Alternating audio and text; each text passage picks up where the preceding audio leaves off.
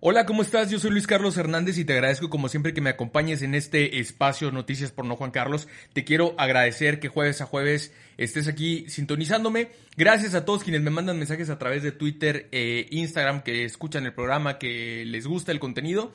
Y bueno, después de unas vacaciones, no sé si merecidas, pero sí muy necesitadas, como se dice por ahí, eh, ya regreso aquí después de dos semanas. Una disculpa, ni les avisé, me fui de vacaciones, pero bueno, ya estamos aquí de regreso con todo el contenido de Noticias por No Juan Carlos. Y bueno, el capítulo de hoy, el episodio de hoy se lo quiero dedicar a sucesos, acontecimientos, en el mundo y en México que de los que tenemos que hablar, de los que podemos platicar, porque posiblemente tú los has escuchado o tienes alguna referencia, pero aquí los vamos a comentar específicamente. Espero que te guste y que lo compartas y pues vamos a hablar muy del estilo de noticias por no Juan Carlos, lo que quieres oír sin tanto rollo. Así que bienvenido, bienvenida, esto es Noticias por no Juan Carlos y vámonos.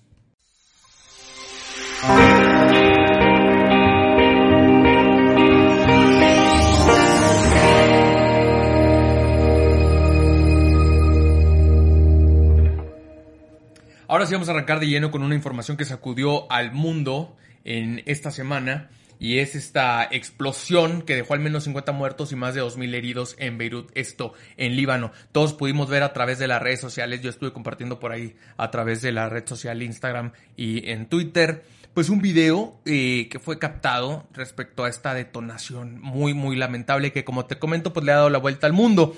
¿Qué sucedió? Bueno, pues una explosión masiva que fue reportada el pasado 4 de agosto, el lunes en Beirut, Líbano, que provocó severos daños estructurales en esta zona. Es impresionante la magnitud de los daños eh, que se ocasionaron.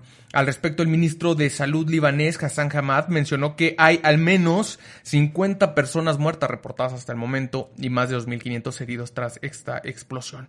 Aquí las autoridades aseguraron que la explosión fue provocada por material altamente explosivo, aunque se desconoce exactamente qué fue lo que pudo provocarla. Hasta el momento se sabe que la explosión ocurrió en una bodega de pirotecnia que está ubicada cerca de la zona portuaria de Beirut. Hay que recordar que Beirut es un puerto, entonces en esta zona fue la explosión que, como te comento, pues dejó eh, eh, pues devastada esta zona, ¿no? Al respecto, también el gobernador de Beirut, Marwan Abu, informó que, en una entrevista, informó que no se descarta que se esté hablando de un posible atentado y que hay al menos 10 bomberos desaparecidos que acudieron en ese momento, al principio, a sofocar las llamas de la primera explosión porque fueron, se fueron detonando algunas que ocasionaron esto que se puede ver en las redes. Aquí lo voy a postear también en Facebook, en mi página Noticias por No Juan Carlos, si acaso te lo perdiste, pues bueno. También aquí una declaración importante que hacen eh, con ciudadanos quienes estuvieron presenciándolo y que tuvieron la oportunidad de grabar es que se parece a lo que sucedió en Japón, que podemos recordar en Hiroshima y Nagasaki, que eso es lo que le recuerda que nunca se había visto una destrucción a esta escala, imagínate. Así se vivió. A través de redes sociales se compartieron estos videos en los que se puede ver la gran magnitud de la explosión.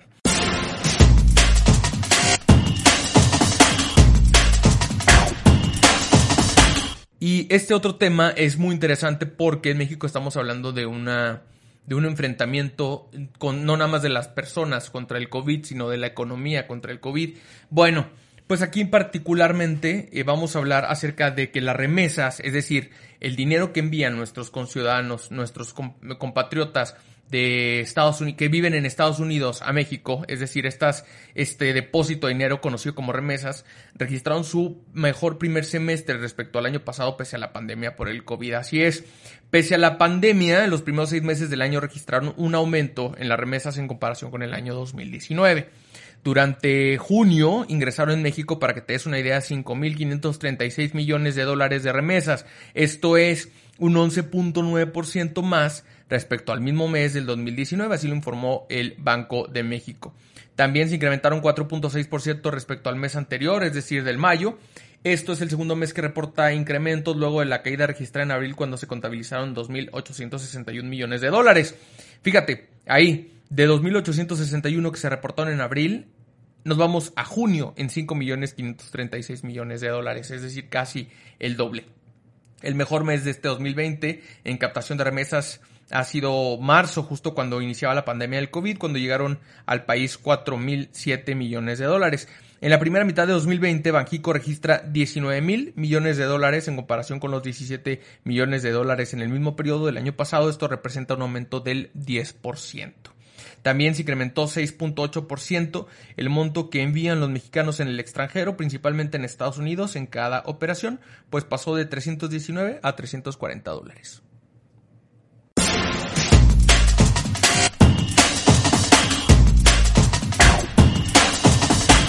Y en más información te platico que desde el 24 de agosto iniciará el nuevo ciclo escolar por televisión. Así es, el ciclo escolar 2020-2021 se va a iniciar el próximo 24 de agosto a distancia con clases que transmitirán televisoras privadas mediante un acuerdo con las cuatro principales cadenas con amplia cobertura nacional. Así lo anunció el secretario de Educación Pública Esteban Moctezuma.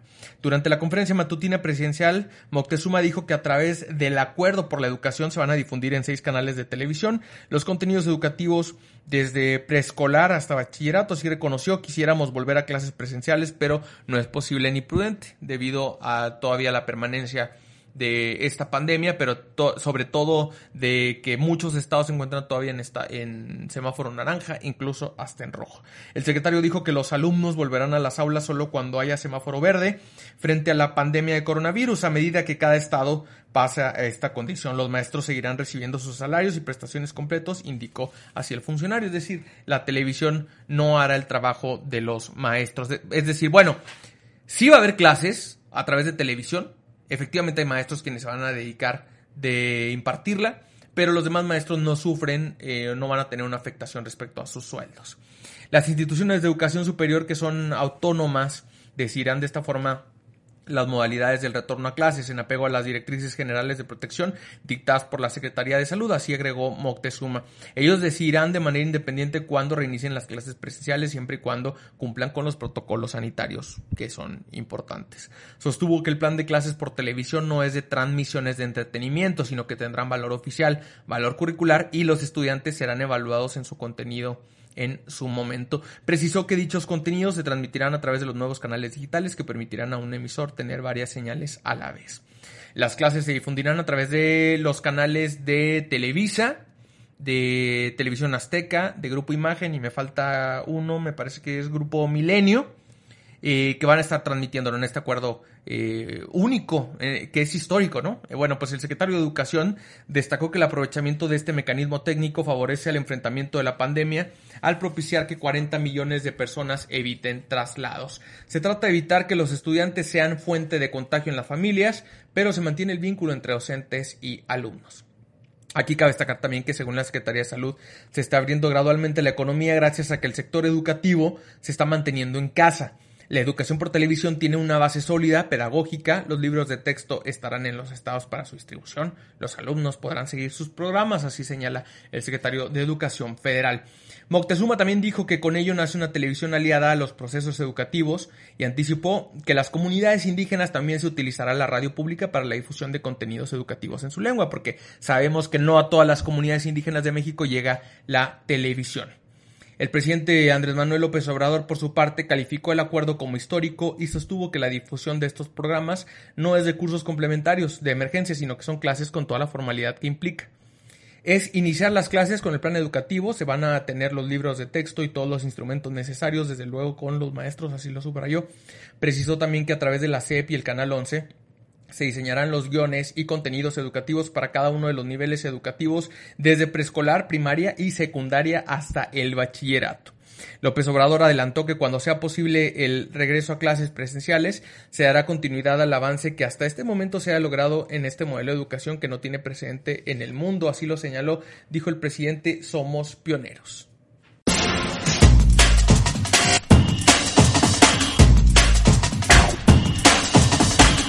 Y la noticia que le ha dado la vuelta a México y de la que estamos hablando es la detención del Marro, gracias a información de inteligencia militar, vigilancia aérea, mil elementos de las Fuerzas Armadas en 15 minutos, elementos de la Secretaría de la Defensa Nacional lograron la captura de José Antonio Yepes Ortiz, mejor conocido como el Marro, y su escolta personal, esto el pasado domingo en una casa de seguridad en Juventino Rosas, esto en Guanajuato.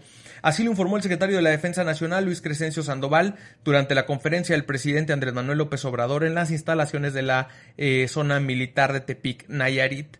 Pero bueno, antes de entrar a la descripción de lo que pasó, platicarte un poquito acerca del minuto a minuto. ¿Quién es el marro? Bueno, pues José Antonio Yepes Ortiz, que es de Santa Cruz, Guanajuato, también es conocido como el Marro, es un narcotraficante guachicolero mexicano, líder del cártel de Santa Rosa de Lima, hasta su captura el 2 de agosto de 2020 y fue buscado por el gobierno de México por su participación activa en el robo de Huachicol, esto en Guanajuato.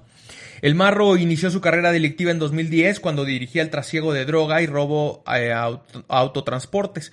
Desde enero de 2018 las Fuerzas Armadas iniciaron una cacería, digámoslo, para encontrarlo y capturarlo.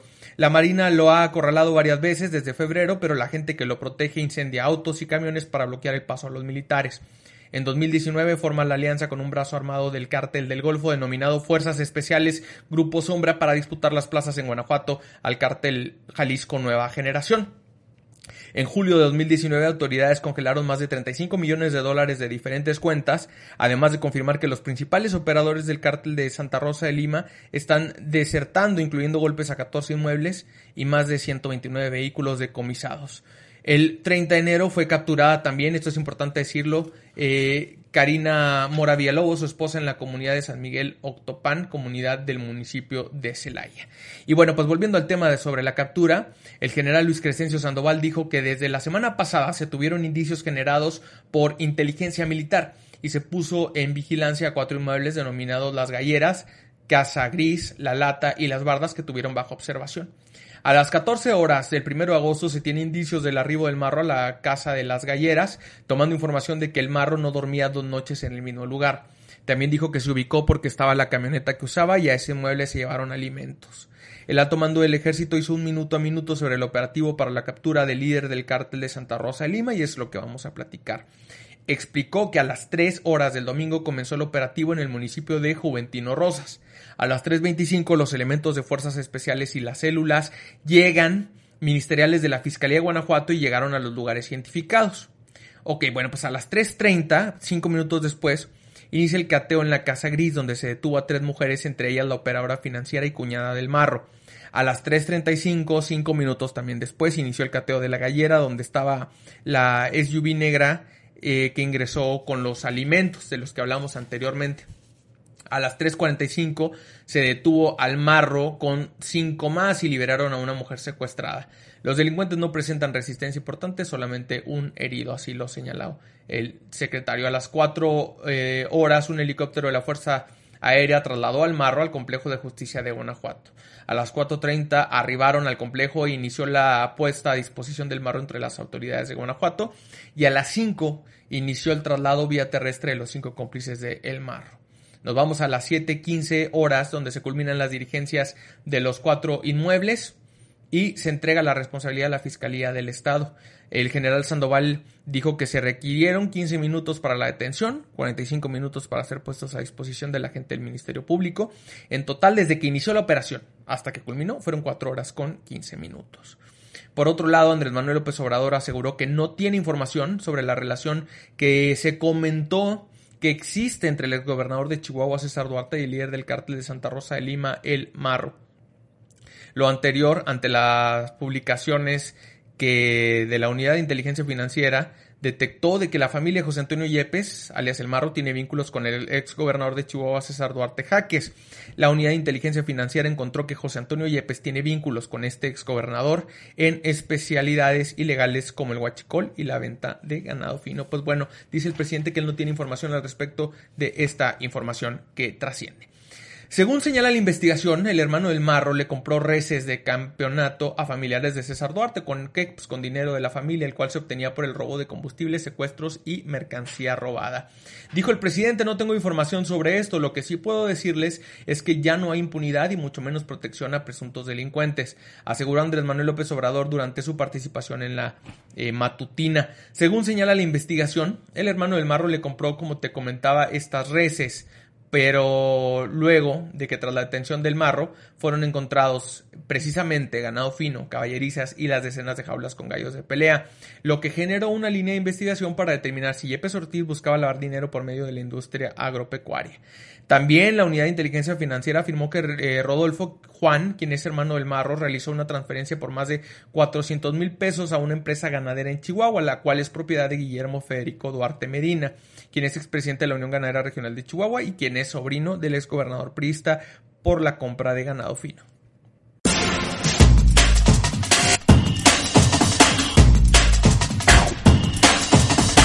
Y en la última noticia, el pasado viernes 31 de julio, nueve gobernadores de la Alianza Federalista demandaron la salida inmediata del subsecretario Hugo López Gatel debido a que su estrategia de contención y medidas sanitarias para atender la pandemia del COVID-19 en México ha sido desatinada y ha costado la vida a miles de mexicanos.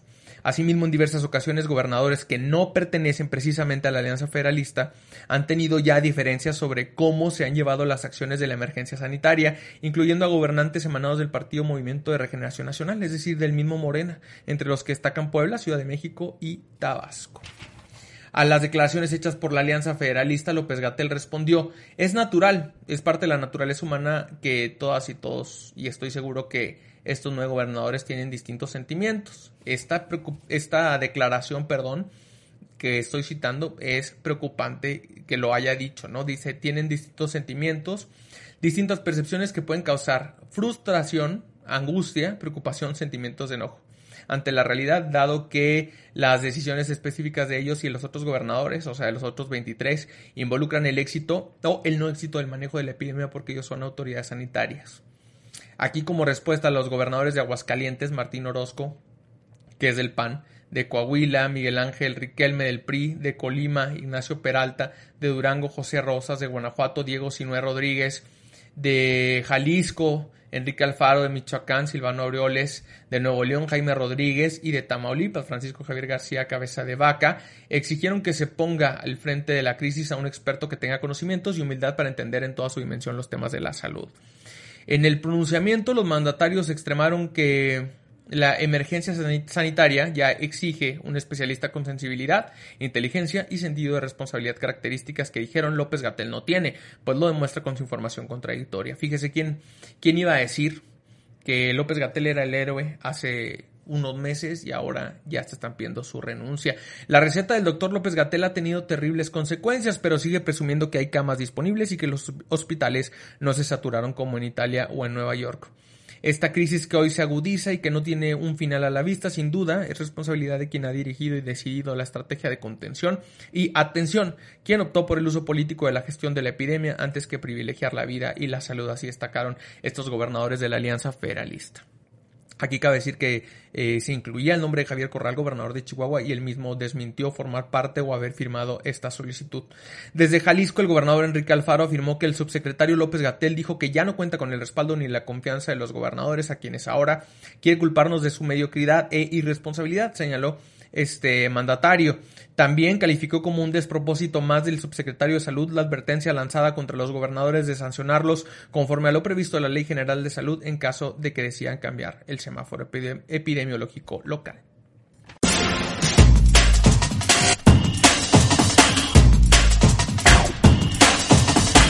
Y bueno, este es un resumen de los principales acontecimientos y hechos que suceden en México y en el mundo. Eh, te pido que me envíes tus comentarios, qué opinas al respecto, sobre todo sobre la renuncia de Gatel, ¿no? A mí es algo que, digo, no me sorprende, pero como te comento, pues era el héroe hace unos eh, meses y ahora pues ya está siendo altamente cuestionada su, su trabajo eh, al frente de esta subsecretaría. También, bueno, temas como el de Beirut, de la detención del marro. Y hay mucho de qué hablar de esto, yo te lo comparto para que también tengas la oportunidad de generar tu crítica, tu análisis y desde luego que me lo compartas a través de mis redes sociales en Twitter, arroba no Juan Carlos, Instagram igual. Y en Facebook, noticias por No Juan Carlos, ahí me puedes encontrar y mandarme tus comentarios. Te agradezco mucho que me escuches.